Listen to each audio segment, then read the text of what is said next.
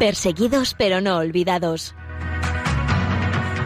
Un programa de la Fundación Pontificia Ayuda a la Iglesia Necesitada.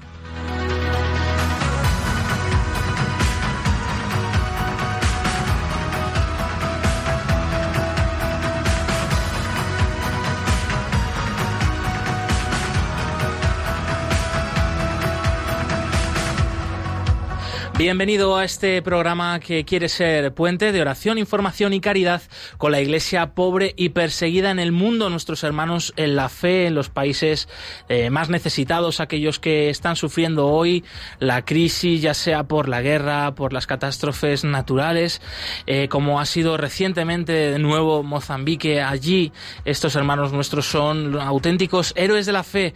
Sus testimonios, sus vidas nos ayudan a nosotros a seguir adelante, a seguir con confiando en el Señor y a estar unidos junto a ellos en la oración y en la caridad. Bienvenidos, son las 11 y 6 minutos, las 10 y 6 minutos en las Islas Canarias y estamos comenzando. Tenemos por delante un eh, programa lleno pues de estas historias, como decíamos, eh, de heroicidad que nos alientan en nuestro día a día.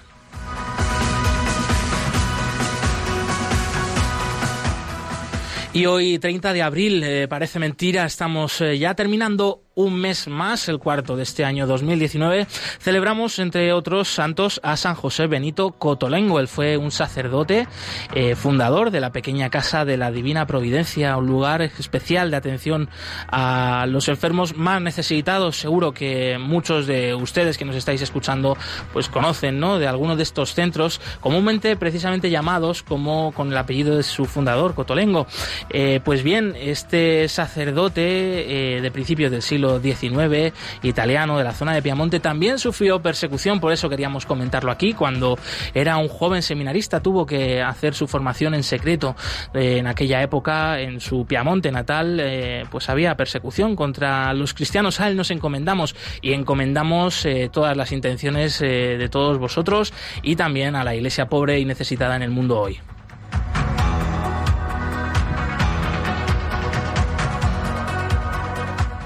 Y como entrevista, eh, tema central eh, de hoy, hemos tenido pues eh, la suerte, sin duda, a la mano de la providencia, de haber conocido en persona a una mujer sin duda fuerte, héroe de la fe. Ella es de origen marroquí, es cristiana conversa porque procede de una familia musulmana y hemos estado con ella charlando hace poquito y nos ha contado su testimonio de conversión, de cómo ella ha encontrado en Jesucristo un Dios que es Padre, un Dios que, la ama y también eh, pues ha compartido con nosotros eh, pues esta sed, esta necesidad tan grande que tiene de poder eh, ayudar a los cristianos que viven su fe de forma oculta en Marruecos.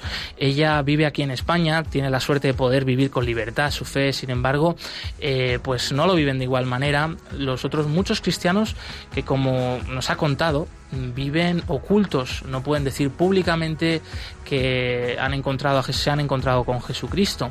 Enseguida escucharemos eh, de su viva voz este testimonio impresionante que les invitamos a que lo puedan también compartir, escuchar. Ustedes quédense con nosotros porque sin duda tenemos por delante un programa muy apasionante, muy interesante. También eh, te avanzamos que te contaremos eh, en estos próximamente las la actualidad eh, respecto a la iglesia pobre y perseguida, traemos un testimonio de otra mujer extraordinaria, de una religiosa, en este caso desde Ruanda, de la hermana Cecilia, y la misión que está haciendo allí su congregación, las misioneras palotinas entre los más pobres y los ancianos, y te contamos eh, la situación de la libertad religiosa sobre Bulgaria, país al que próximamente el Papa va a visitar.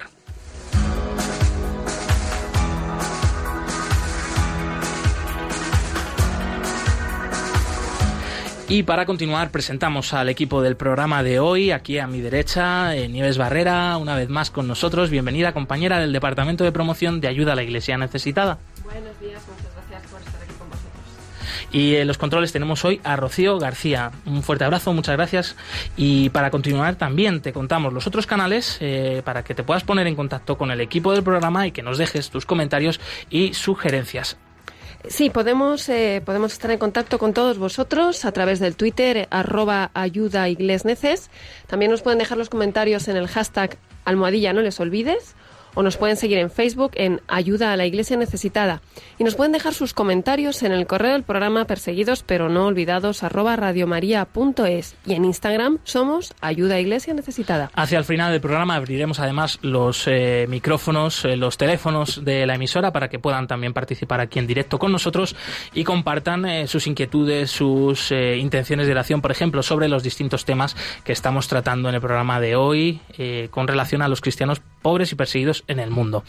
Pues bien, vamos a comenzar, como siempre, con eh, un audio del Papa Francisco del pasado 24 de abril durante la catequesis eh, desde la Plaza de San Pedro del Vaticano, en la cual el Papa nos decía pues algo muy interesante que tenemos que escuchar, que hacer vida, eh, que no todo decía pues se resuelve con justicia y que es muy importante y fundamental el amor.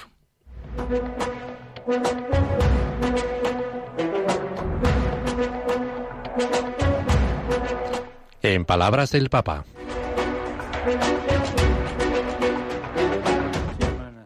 Queridos hermanos y hermanas, seguimos con nuestra catequesis sobre la quinta petición del Padre Nuestro que dice, como nosotros perdonamos a los que nos ofenden.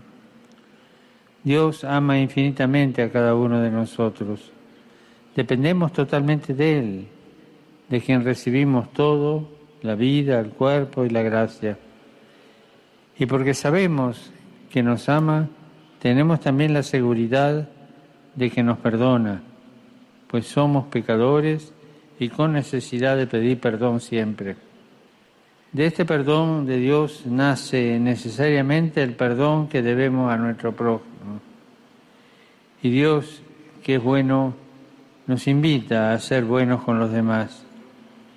Si amor con amor se paga, también el perdón que recibimos del Señor nos compromete a perdonar a los demás, porque si no nos esforzamos en perdonar, no seremos perdonados y si no nos esforzamos en amar, tampoco seremos amados. En la vida no todo se resuelve con la justicia, es necesario el amor. Por eso Jesús introduce en las relaciones humanas la fuerza del perdón, para que podamos amar más allá de lo necesario y no permitir a la venganza del mal propagarse hasta asfixiar el mundo entero. Jesús sustituye la ley del talión con la ley del amor. Lo que Dios ha hecho por nosotros, nosotros lo hacemos con nuestro prójimo la fuerza del perdón que nos ha revelado Jesucristo, ¿no? En esta forma de amar de nuestro Padre, nuestro Señor, y también comentaba el Santo Padre, eh, eh, pues eh, cómo Jesús ha transformado esa ley del talión del ojo por ojo por la ley del amor, que es la ley de la misericordia.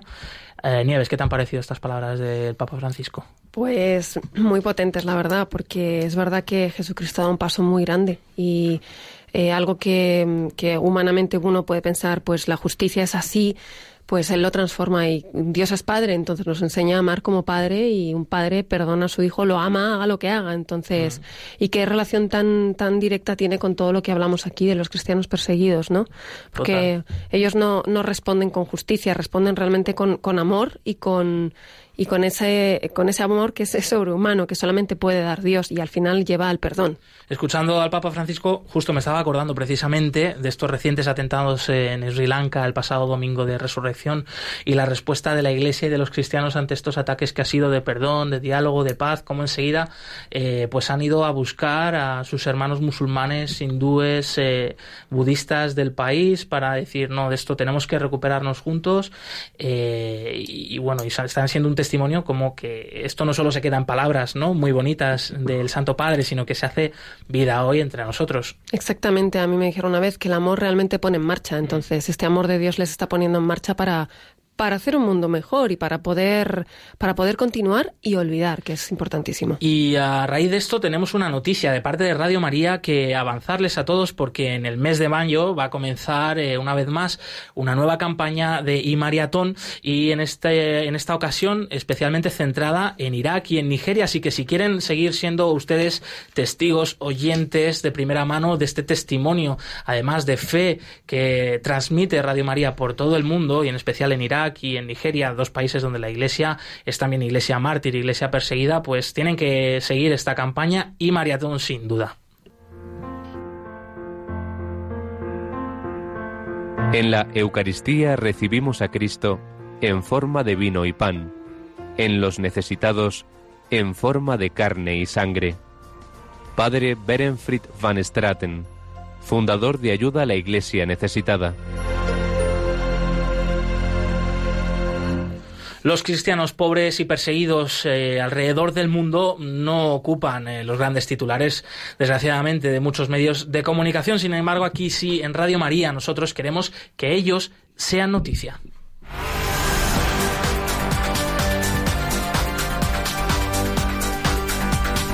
Queremos que sea noticia.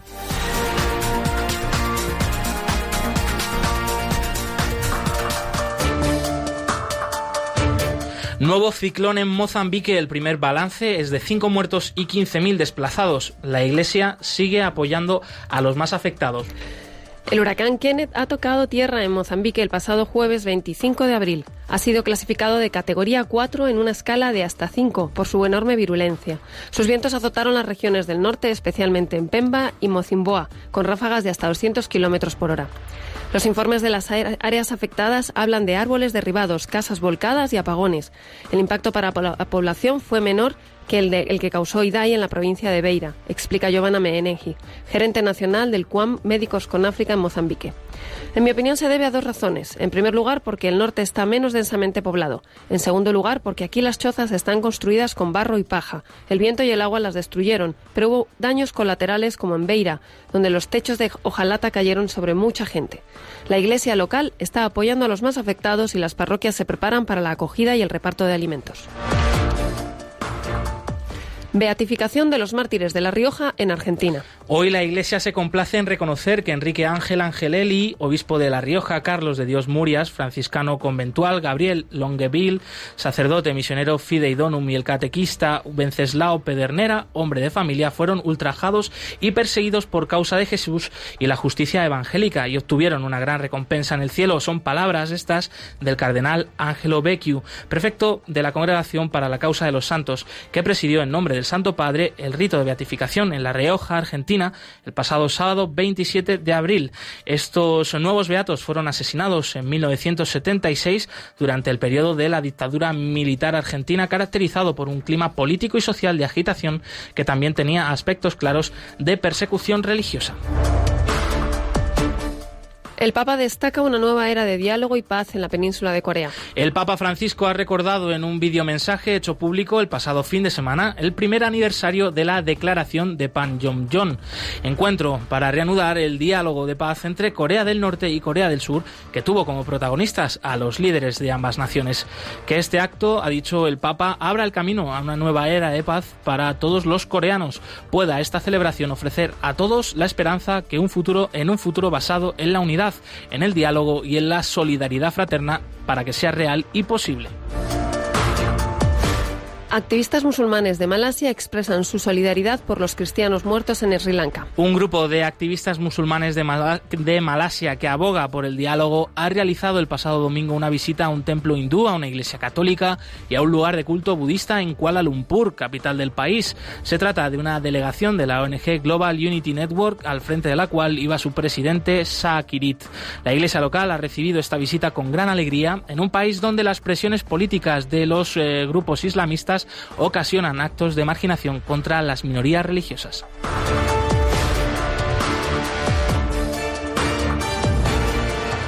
Hasta aquí la actualidad con relación a la iglesia pobre y perseguida en la última semana. Para estar al tanto día a día de esta realidad pueden visitar la web ayudalaiglesianecesitada.org.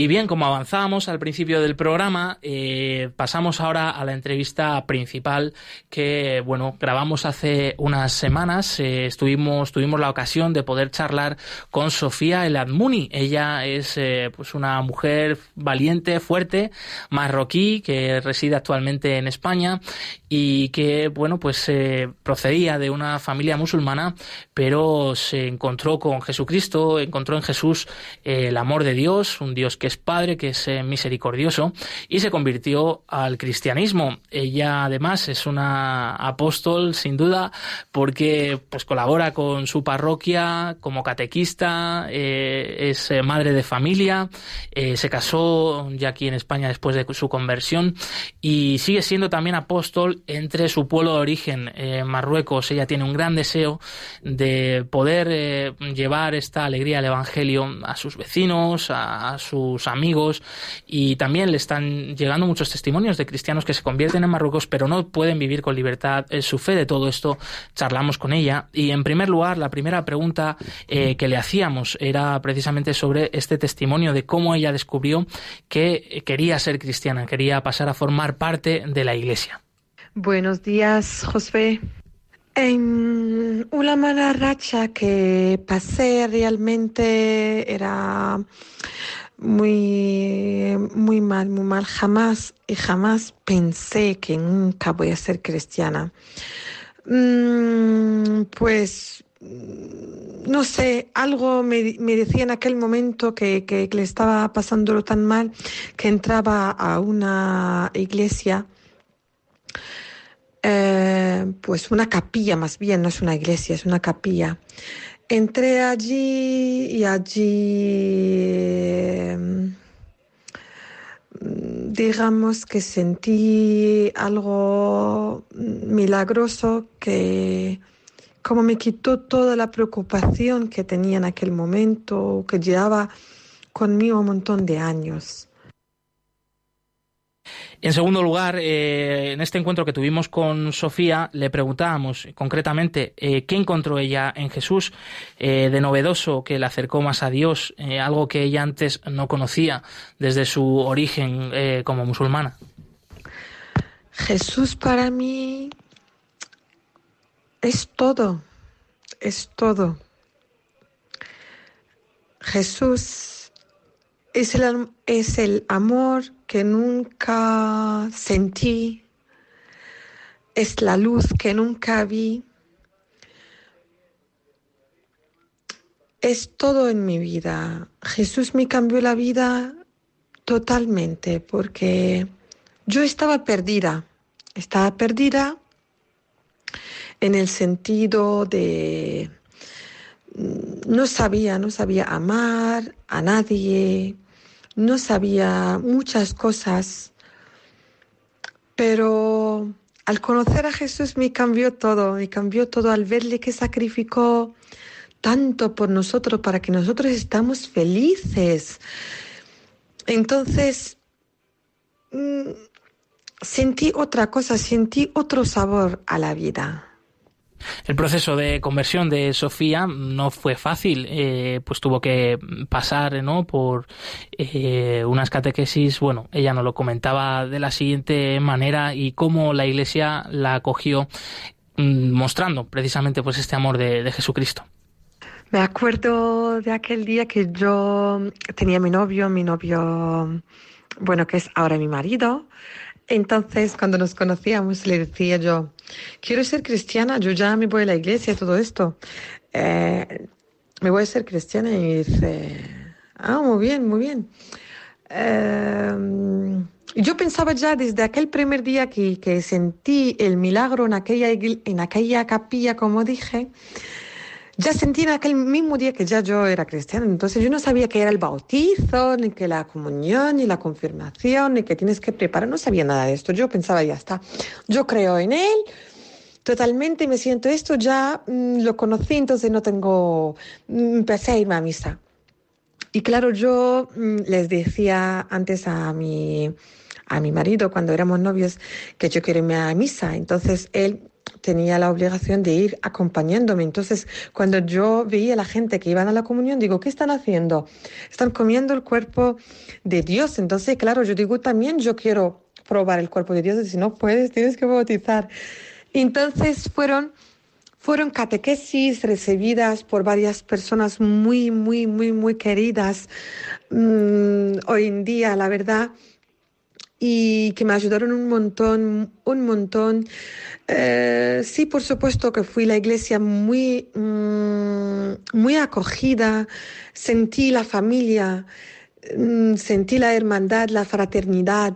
Eh, les sentí a todos, la verdad que los cristianos tenemos este don de ser mm, acogedores, siempre dando la bienvenida a cualquier persona. Entonces, esto es muy, muy bueno, muy bueno. Y me hizo muchísimo, claro, a pensar y a cambiar y a muchas cosas por bien. Esta historia de conversión de Sofía no se ha quedado simplemente ahí, sino que su testimonio también está haciendo mucho bien a su alrededor y ella nos comentaba, ¿no? Cómo está cambiando también la vida de otras personas y con hechos concretos. Mm, mi familia, vale, pues mi familia, mm, una parte fueron bien y otra parte pues como creo que todos, no, mm, a ver, yo no vivo con ellos Mm, yo más bien estaba asustada porque, claro, todos, mi familia también estaban asustados, preocupados por mí. Pues claro, lo que estaban conmigo estaban de acuerdo, me decían que tengo que tener cuidado, que me pueden matar mm, por allí, que, que ¿sabes? Entonces, claro, yo tenía muchísimo miedo y, y, lo sigo teniendo, no voy a mentir, lo sigo teniendo hasta el día de hoy. Mm, es difícil, es difícil. Luego hay otra parte de la familia que no estaban de acuerdo, entonces decían que, estoy loca, que, que, no tengo cabeza, que, que cómo puedo cambiar, que, que no, si no entiendo que los cristianos quieren ser musulmanes, que, bueno, muchas cosas, pero no me hizo cambiarme de opinión ni nada, ni mucho menos. Sí que tenía muchísimo miedo antes del día de bautizarme y se lo comenté al obispo y se lo dije, digo, eh, tengo muchísimo miedo, digo, tengo muchísimo miedo, pero justamente la misma noche antes de bautizarme soñé que me estaban echando las piedras, me estaban pegando con piedras y todo, y yo corría, corría hasta que mm, llegué a como mm, a donde pasa el tren, a la vía del tren. Entonces, mm, en aquel momento ya como no tenía escapa, no, tenía, no tenía ningún mm, cómo escaparme en aquel momento. Entonces, claro, yo veía en el cielo y vi a Jesús cogiéndome de los abrazos y sonriendo. Entonces ya en aquel momento como dije, y me da igual, como tengo a Dios, tengo a Jesús, ¿qué más me da que me peguen? ¿Qué más me da que me hacen? Yo ya estoy protegida. Entonces, claro, me apareció en el sueño como Él fue, es mi protector y por supuesto, Él siempre fue un protector y siempre lo seguirá haciendo. Es, y vamos, vamos, es, es una cosa, es una sensación distinta, no, no, no se puede explicar, no hay palabras. El obispo del que habla Sofía, que ha estado acompañándola en ese proceso y también en su bautismo, se trata de don Braulio, arzobispo de Toledo. Eh, no podemos dar muchos más datos, también por precaución, por seguridad de Sofía, de su familia, eh, pero sin duda, pues es una cristiana activa, ¿no? comprometida y feligresa de esta archidiócesis de, Toledo, eh, muy cercana a nuestra. Y eh, bien, su historia no solo queda ahí, tampoco solo queda en su familia, sino que ahora, a raíz de su conversión, Sofía, pues se ha interesado también sobre la realidad de la Iglesia en su Marruecos natal y nos comentaba cómo vive la fe cristiana sus amigos conversos en Marruecos. Esta pregunta es muy difícil y lo que me está realmente, mm, digamos, machacando mucho en el corazón, viendo nuestros hermanos mm, en, otro país islámico eh, que están pasándolo muy mal, que están pasándolo muy mal que han sido encarcelados, han sido amenazados por muerte, han sido mm, repudiados por sus propias familias, han sido despedidos de sus propios trabajos solamente por decir que soy cristiano, que soy mm, seguidor de Jesús. Como dicen ellos, dicen que somos seguidores de Jesús. Mm, ¿Cómo viven la fe? Pues la viven en secreto. Los que tienen familia, tienen hijos y tienen miedo por sus hijos, pues la viven en secreto. Eh, no pueden entrar en una iglesia católica. Conocen mucho la iglesia católica, quieren ser cristianos católicos, pero no les dejan entrar a ninguna iglesia católica al ser mm, marroquíes. Entonces, claro, está prohibido porque por la iglesia que no puede tener, mm, no les puede echar una mano allí.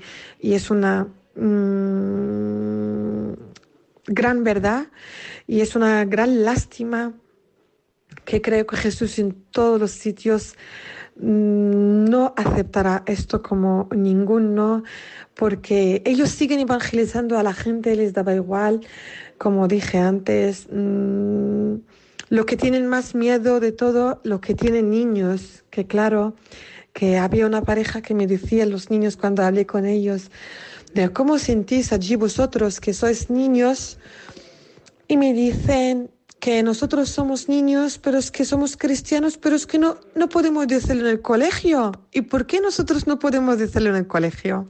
¿Por qué no podemos compartir Jesús en el colegio? Entonces es el miedo que lo pasan día en día. Entonces la obligación, la prohibición que tienen de seguir a Jesús y la obligación de estudiar el Islam allí en los colegios, sean privados, sean mm, católicos o sean mm, públicos. Todos los colegios allí, al ser marroquí, el gobierno te obliga a estudiar el Islam sí o sí. Los cristianos en Marruecos, que, son de origen marroquí, que son autóctonos, como nos comentaba Sofía, no pueden vivir eh, la fe con libertad y como nos comentaba, sorprendentemente ni siquiera les dejan entrar en las iglesias. Eh, esto le ha pasado a ella mismo, que ya no vive en Marruecos, que sigue yendo a visitar a su familia, eh, casada con un español, ha querido entrar con su marido a misa a una de las iglesias de Marruecos y tampoco la han dejado al ver que ella era marroquí y nos lo contaba en primera persona. A ver, mm, las dificultades en Marruecos lo tiene todo el mundo. Eh, que digamos que quiere descubrir la religión cristiana eh, o quiere entrar a una misa, una iglesia, por decir. Nosotros queremos entrarnos a la iglesia, pues claro, estaba la policía allí. Mm, de frente solamente dejaba a la gente que son extranjeros, no deja a la gente que son marroquíes allí. Te ponen, mm, siempre ponen un policía en la puerta de la, de la iglesia para que no entrara ninguna otra persona. La dificultad más grande allí que, que, lo veo un poquito mm, eh, no veo que estamos en el siglo XXI, por ejemplo, pues una Biblia en árabe, por favor. Esta gente necesita Biblias en árabe y no hay ninguna Biblia en árabe. Esta gente no pueden comprar ninguna Biblia en árabe. Solamente saben rezar el Padre Nuestro, no saben otra cosa. ¿Vale? No tienen libros, no tienen nada, solamente le están buscando por internet todos los días y esto sí que es una gran dificultad. Ahora mismo yo para introducir Biblias mm, a Marruecos tengo que introducirlos escondidos en el coche con la ropa y al saber, se me lo pillan allí, mm, a saber qué me puede pasar. Y por último, Sofía El Admuni eh, se despedía de nosotros con un mensaje también especial para todos los oyentes de Radio María. Pues lo primero de todo, para todos los oyentes que nos están oyendo en la Radio María, eh, darles las gracias primero por escucharnos eh, y darle también las gracias por adelantado porque quiero, pedirle, quiero pedirles varias cosas. Primero, rezar para que nuestros hermanos mm, cristianos en Marruecos, perseguidos, o no solamente en Marruecos, que sería en todo el mundo, que rezar mucho por ellos para que tengan paciencia y que sigan manteniendo la fe en Jesús, ¿vale? Eh, segundo, pues sé que me hace falta Biblias, libros mm, eh, de Jesús en árabe, de la Virgen en árabe, em, todo lo que sea eh, ayuda para ellos sería muchísimo mejor.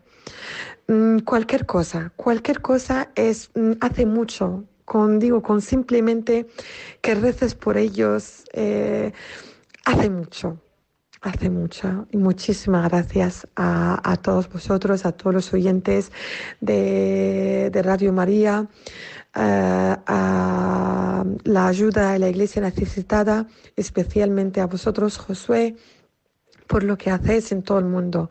Muchísimas gracias, muchísimas gracias y estoy a vuestra disposición. Un saludo.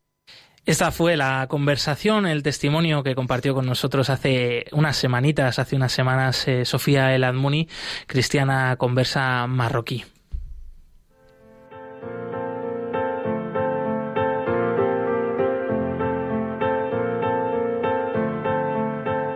Me sorprenden los lugares donde pude estar. Machu Picchu, Buenos Aires, México. Mi vida dio un giro en poco tiempo y yo aprendí a la aventura de tu inmenso amor. Oh.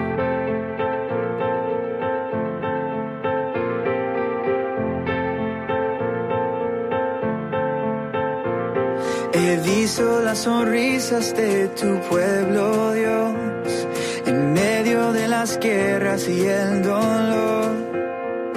Les iba a bendecir con mi guitarra y voz, pero ellos fueron más mi bendición.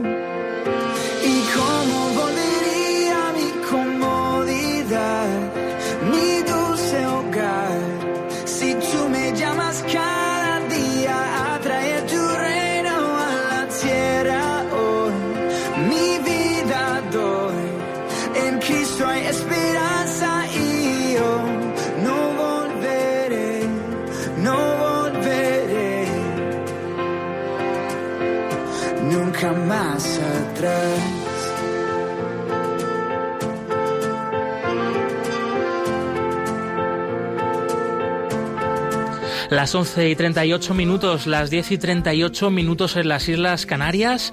Te recordamos que estás escuchando el programa Perseguidos pero no olvidados con el testimonio de la iglesia pobre y perseguida alrededor del mundo. Aquí en Radio María, por supuesto, acabamos de escuchar esa conversación, ese testimonio que nos trajo recientemente Sofía Ladmuni, una cristiana conversa procedente de Marruecos y eh, la punta del iceberg de una realidad muy grande que está ocurriendo en este país eh, vecino nuestro, que tenemos muy cerquita, aunque parece que nos separan eh, montañas y montañas, eh, cultura muy diferente, eso es verdad, y allí los cristianos no tienen auténtica libertad religiosa.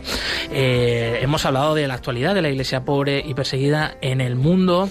agradecemos a todas las personas que están interactuando con nosotros a través de las redes sociales, en el Twitter arroba ayuda neces, también en Facebook ayuda a la iglesia necesitada, en Instagram ayuda a iglesia necesitada y les recordamos que nos pueden dejar sus comentarios también en el correo del programa perseguidos pero no olvidados arroba radiomaria.es y llegados a este momento Pasamos ahora al testimonio de la semana, al Testigos del siglo XXI, que nos llega desde Ruanda de manos de la hermana Cecil. Ella es una de las miles y miles de religiosas que alrededor del mundo son las manos, los ojos, el rostro de Dios, un Dios misericordioso, un Dios amoroso. Ella es una de estas eh, mujeres extraordinarias, eh, la última campaña de ayuda a la Iglesia necesitada para ayudar a las vocaciones femeninas de vida consagrada alrededor del mundo.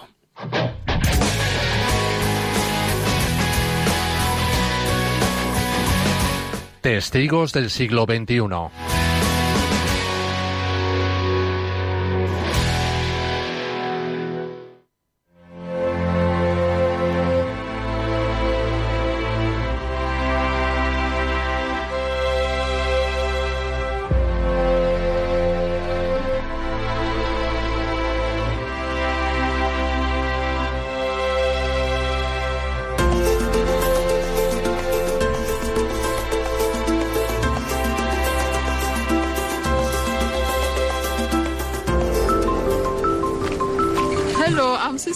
Hola, soy la hermana Cecilia.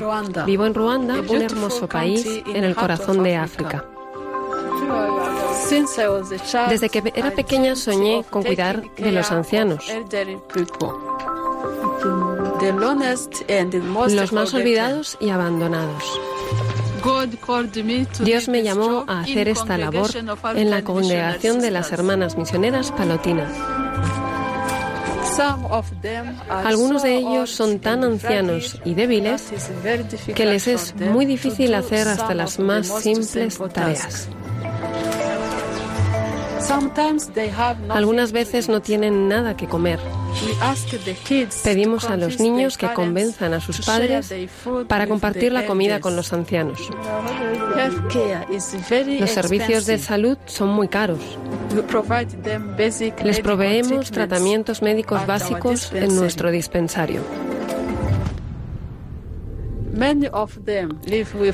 Muchos de ellos viven con dolorosos traumas del pasado, cuando más de un millón de nosotros fue asesinado durante el genocidio. Todos perdimos a alguien. Cuando cesó la violencia, nos dimos cuenta de que lo que más necesitábamos era perdón y amor. Porque sin el amor de Dios, el perdón y la reconciliación no son posibles.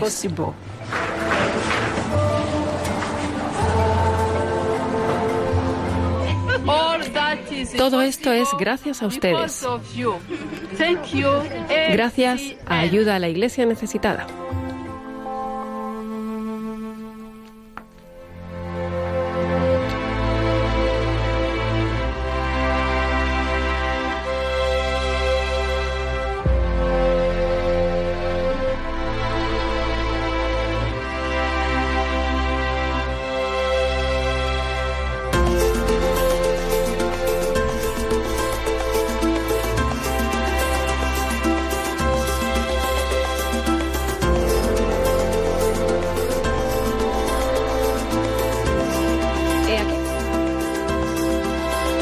Impresionante este testimonio que nos llega desde Ruanda y como cada programa nuestro parece que hacemos un viaje alrededor del mundo. De Ruanda ahora pasamos a Bulgaria, que es uno de los países a los que próximamente va a viajar el Papa. Eh, Bulgaria y Macedonia, eh, que comenzará su viaje apostólico el próximo domingo y que queríamos acercarnos a él y conocer cuál es la situación de la libertad religiosa allí en Bulgaria.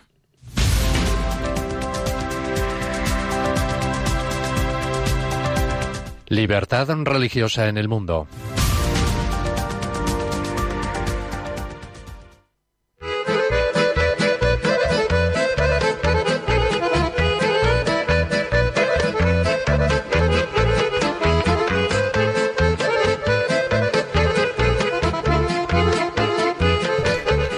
La Constitución de Bulgaria defiende la libertad de religión o creencia en los artículos 13 y 37, que establecen protecciones para todas las religiones, reconocen a la Iglesia Ortodoxa Oriental como la religión tradicional del país y prohíben el uso de la religión con fines violentos o políticos. Estas protecciones están codificadas en la Ley de Confesiones Religiosas, que dispone medidas para el reconocimiento legal de las confesiones y comunidades religiosas. Se exige que todos los grupos se registren si quieren celebrar actos de culto públicos. La única excepción es la Iglesia Ortodoxa búlgara, cuyo estatus de Iglesia tradicional de la República la excluye de las necesidades de registrarse. Actualmente hay en el país 156 grupos religiosos registrados. Según el artículo 6 de la Ley de Confesiones Religiosas, el registro no solo permite a los grupos religiosos celebrar actos de acto públicos, sino también alquilar o poseer terrenos, abrir cuentas bancarias, distribuir material religioso, compartir sus creencias en espacios públicos, crear y gestionar obras de beneficencia u otras organizaciones humanitarias, dirigir centros educativos, recaudar donativos y mantener contacto con personas e instituciones afines en el extranjero. A principios de diciembre de 2017, los parlamentarios búlgaros aprobaron la versión preliminar de un proyecto de ley para enmendar y complementar el Código Penal. Si se prueba, el proyecto declarará ilegal la difusión del Islam radical y la coacción o inducción a otra persona para que lleve prendas que oculten total o parcialmente el rostro. También impondrá penas de prisión de hasta cuatro años y multas entre 5.000 y 10.000 levs, la moneda local, por coaccionar o inducir a otra persona a llevar prendas que oculten parcial o completamente el rostro mediante amenazas, violencia, coacción, estatus público, autoridad o prometiendo algún beneficio.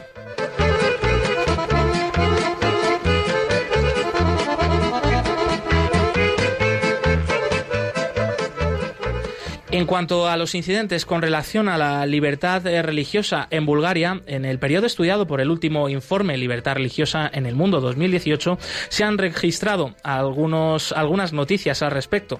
Por ejemplo, en el caso de la comunidad de los testigos de Jehová han denunciado abusos y hostigamientos en varias ocasiones a lo largo de estos últimos años. Normalmente, esto se limita a incidentes en los que se hayan implicados la Organización Revolucionaria Interna de Macedonia y el Frente Nacional de Salvación de Bulgaria o la población de la zona, que son grupos extremistas nacionalistas.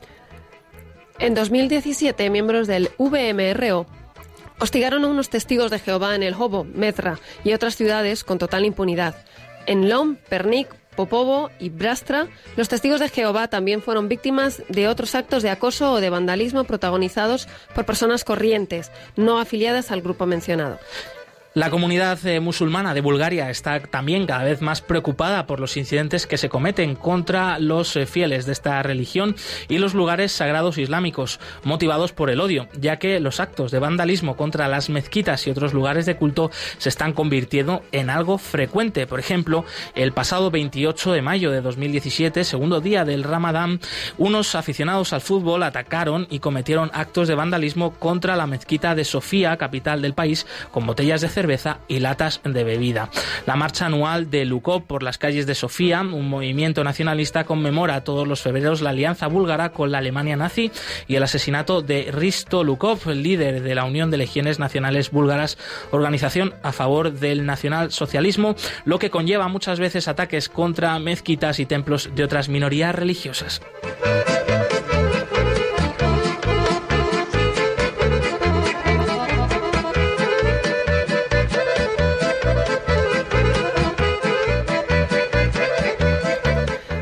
Concluir, Bulgaria es un país de mayoría ortodoxa en el que existen grupos religiosos minoritarios que se enfrentan a una intolerancia constante.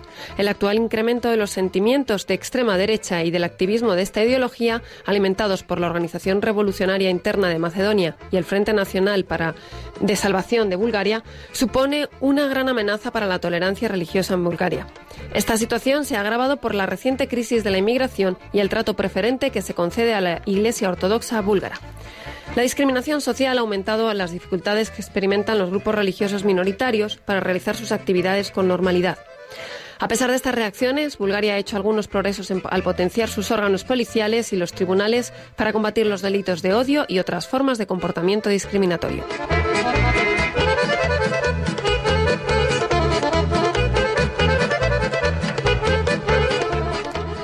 Para conocer el informe completo sobre la situación de la libertad religiosa en Bulgaria y en cualquier otro país del mundo, pueden visitar la web ayudalaiglesianecesitada.org.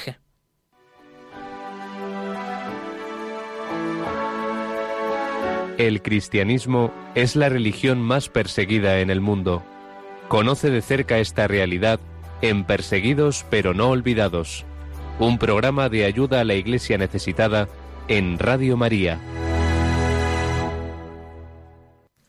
Las 11 y 48 minutos, las 10 y 48 minutos en las Islas Canarias. Enseguida vamos a conocer cuáles son esos próximos eventos de ayuda a la Iglesia necesitada para los próximos días. Entre ellos eh, habrá uno en la ciudad de Málaga, otro también en Madrid. Estén muy atentos. Antes damos ya el eh, teléfono de la emisora para que puedan empezar a llamar precisamente ahora eh, al 910059419. Repetimos, 910059419 y que puedan compartir compartir en directo en unos minutos con nosotros sus eh, comentarios eh, respecto al programa, los distintos temas que hemos tratado, sus intenciones de oración por la iglesia pobre y perseguida alrededor del mundo. Así que, sin más dilación, ahora sí, vamos a conocer esa agenda de los próximos eventos de ayuda a la iglesia necesitada.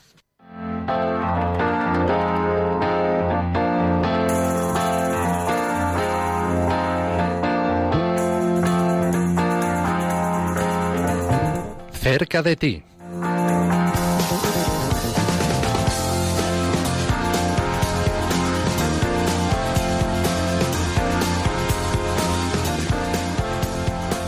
Y eh, para darnos a conocer eh, la agenda de los eventos, eh, como siempre, tenemos aquí a Nieves Barrera, compañera del Departamento de Promoción de Ayuda a la Iglesia Necesitada. Nieves. Buenos días, ¿cómo estamos? Muy bien, que por cierto, no te he felicitado la Pascua. Feliz Pascua. Igualmente, que igualmente. Es tu primer programa con nosotros. Exactamente, en este tiempo aquí de Pascua. cele- celebrando, celebrando la resurrección. Claro que sí. Bueno, pues tenemos varios eventos y tenemos aquí, vamos a empezar un poquito por orden de fechas. Para el 30 de abril tenemos en la zona de Cataluña, en San Hipòlit de Voltegra, Voltregà, en Vic, a las 8 de la tarde habrá una presentación del informe de libertad religiosa en el mundo. Como saben, es nuestro gran informe y es necesario que todo el mundo conozca lo que está pasando en- con la libertad religiosa para ser conscientes y poder movernos, ya sea rezando, Claro como sí. sea. Muy bien, pero no podemos ah, amar y rezar con sentido lo que no conocemos. Por eso es importante acercarse a este evento, todas aquellas personas que vivan por la zona. Y además les diremos cómo informarnos de más, de más cosas y situaciones. Es realmente interesante. Estará presidiendo Monseñor Roma Casanova, el obispo de Vic, y te- intervendrá Marta García Campos, que es del comité redactor del informe. O sea, es interesantísimo escuchar de primera mano cómo han ido re- eh, redactando todo esto y cómo sacan la información, etcétera. Y inter- intervendrá la hermana Priti Gloria, una religiosa de la India, con lo cual es un, es un evento que, repito, el 30 de abril a las 8 de la tarde en Vic, en Hipòlit de Voltregà, al que merece la pena asistir. Después, cosas. más cosas. El 2 de mayo nos vamos para Pamplona. A las 7 de la tarde habrá una conferencia que se titula La libertad religiosa y los cristianos perseguidos. En la parroquia de San Miguel, a las 7 de la tarde, el 2 de mayo. Continuamos dando información sobre la realidad de los cristianos en el mundo. Y luego nos vamos a ir hacia el sur, tendremos, tendremos más conferencias. Ya sabemos que estamos cubriendo toda España y que la verdad que la respuesta de toda la gente es maravillosa y lo queremos compartir con todos. ¿no? Es muy difícil abarcarlo, pero bueno, lo intentamos, lo intentamos. Y precisamente de este eh, evento que vas a comentar a continuación, Nieves, eh, tenemos al otro lado del teléfono a Ana Aldea. Ella es voluntaria de ayuda a la Iglesia Necesitada en Málaga. eh, y bueno, mejor que ella que nos hable eh, sobre esta conferencia, la persecución religiosa en Siria, que va a tener lugar la semana que viene, 7 de mayo, en Málaga. Ana, bienvenida. Buenos días, Josué, bienvenido. ¿Qué Un tal? gusto escucharte, un gusto tenerte aquí Sí, y dar sí, voz sí. también pues a estas eh, personas estupendas que estáis apoyando eh, desde precisamente la periferia, ¿no? Nunca mejor dicho. Pues sí, sí. Así es, así es. Eh, aquí en Málaga estamos funcionando, empezando a hacer, a hacer cosas con mucha ilusión, con mucha gana y con mucho compromiso, porque nos duele, nos duele esto, esto que estamos viviendo en el mundo, esta persecución que se vive, esta discriminación, y nos queremos hacer eco, pues, de aquellos que, que están sufriendo eso en primera persona, ¿no? ¿En qué va a consistir, Ana? Cuéntanos esta conferencia que va a tener lugar la próxima semana, martes 7 Mm. Eso es. de mayo a las 5 de la tarde en la parroquia de San Felipe Neri de Málaga. Eso es. Eso es. E- Esa es nuestra sede, la sede de ayuda a la iglesia necesitada en Málaga, la parroquia de San Felipe, y va a venir a, informarnos y a hablarnos eh, don Carlos Carazo, que es nuestro di- subdirector eh, en España de ayuda a la iglesia necesitada. Y nos va a hablar, pues, fundamentalmente de la crisis que se está viviendo en Siria, donde la población civil continúa, continúa eh, soportando eh, ca- ya casi ocho años de eh, situaciones de mucha necesidad, de mucha complejidad, donde existe mucho sufrimiento, destrucción eh, y, y- lo que yo diría casi más importante, ¿no? Un, la, la deshumanización, es decir, la indiferencia hacia el ser humano. Tengamos en cuenta que son cinco millones y medio de personas las que han tenido que huir de ese país más del 50% de esa antigua población cristiana ¿no? que habitaba en Siria, donde han sido mm, destruidas más de 200 iglesias eh, y parroquias, donde más de 6.000 hogares, ¿eh? 6.000 hogares, casas cristianas destruidas, también escuelas, ¿no? Entonces, ante esta situación de, de, de gran necesidad, pues Carlos Carazo nos va a ilustrar sobre qué actividades realiza o lleva a cabo ayuda a la iglesia necesitada, pues son relacionadas con el alojamiento a familia, reeducación, programas de reeducación entre niños y jóvenes que se han quedado sin esa escuela, también asistencia sanitaria y de alimentos, ¿no? Y también una asistencia que recordemos que ACN o Ayuda a la Iglesia Necesitada tiene siempre muy presente, que es la ayuda pastoral, la asistencia pastoral a tantos sacerdotes, religiosos, también formación de laicos, que, que, que es para ellos una, una necesidad existencial, es decir, que, que es una forma mm, formas de acercarnos a, a esta iglesia que transforma la vida de esas personas pero que, ojo, también transforma la nuestra. Hmm. Ana, antes de despedirte, tengo aquí a mi lado a Nieves Barrera, compañera del Departamento de Promoción y de estas actividades y labores que, que hacéis también muchos voluntarios. Quería lanzarte un mensajito. Pues sí, un mensaje de agradecimiento, porque sé que la labor que estáis haciendo allí es fundamental y que gracias a vosotros llega toda esta, esta información, todos estos testimonios a, los lugares más recónditos de España. Entonces, creo que, sois imprescindibles para, para, esta labor y que muchísimas gracias por todo el esfuerzo. Y brevemente, Ana, eh, ¿cómo ayuda? ¿De qué forma pues el traer, acercar este testimonio de los cristianos perseguidos a la fe pues aquí en España, más concretamente en Málaga? ¿Cómo, ¿Cuál es tu experiencia? ¿Qué es lo que estás viendo, pero brevemente, pues, tenemos 30 segundos. Sí, bueno, pues nosotros estamos realizando actividades, pues misa eh, por los cristianos perseguidos, hemos realizado varios vía crucis también por, por los cristianos perseguidos, hemos proyectado películas donde hay testimonios de fe de personas que han sufrido la persecución en primera, en primera persona. Y bueno, pues lo que pretendemos es hacer extensivo, dar a conocer esta realidad que a menudo es ignorada porque no, no lo sabemos, no lo sabemos. Hay, se silencia mucho esto y entonces pues nos hacemos, nos hacemos portavoces de este sufrimiento, de esta realidad que existe actualmente en todo el mundo. Ana Aldea, una vez más, gracias eh, por traernos eh, estas actividades que hacéis desde Málaga, voluntaria de ayuda a la Iglesia necesitada en Málaga. Eh, mucha suerte, mucho éxito en esta conferencia que va a tener lugar el 7 de mayo a las 5 de la tarde en la parroquia San, San Felipe Neri de Málaga. Un fuerte abrazo. Un abrazo, muchas gracias. Adiós, Josué. Tenemos que ir despidiendo el programa, se nos acaba el tiempo, pero rápidamente, eh, aquí eh, Nieves está haciendo mismo, está haciendo señales que no se nos puede olvidar. Noche de los Testigos en Madrid, otro gran evento. Exactamente, ya nos lo ha pedido Sofía, que nos pongamos a rezar, va a ser en la Catedral el 9 de mayo a las 8 de la tarde, contaremos con la presencia del señor Cardenal, con testimonios de países perseguidos y necesitados, y nos acompañará y guiará en la liturgia el Grupo Jacuna. Muy bien, más información, como siempre, en ayuda a la iglesia necesitada.org. Les recordamos, pueden volver a escuchar este programa en el podcast de Radio María. Eh, hemos hablado con Sofía Ladmuni, entrevista a una cristiana conversa de Marruecos. Hemos traído la actualidad de la iglesia pobre y perseguida. Continúa aquí la programación en Radio María con el rezo del Regina Cheli. Muchas gracias, Nieves Barrera. Gracias, Rocío García, en los controles. Nosotros nos volvemos a escuchar el próximo 7 de mayo, martes, y movidos con por el amor de Cristo al servicio de la Iglesia que sufre. Un fuerte abrazo y hasta pronto.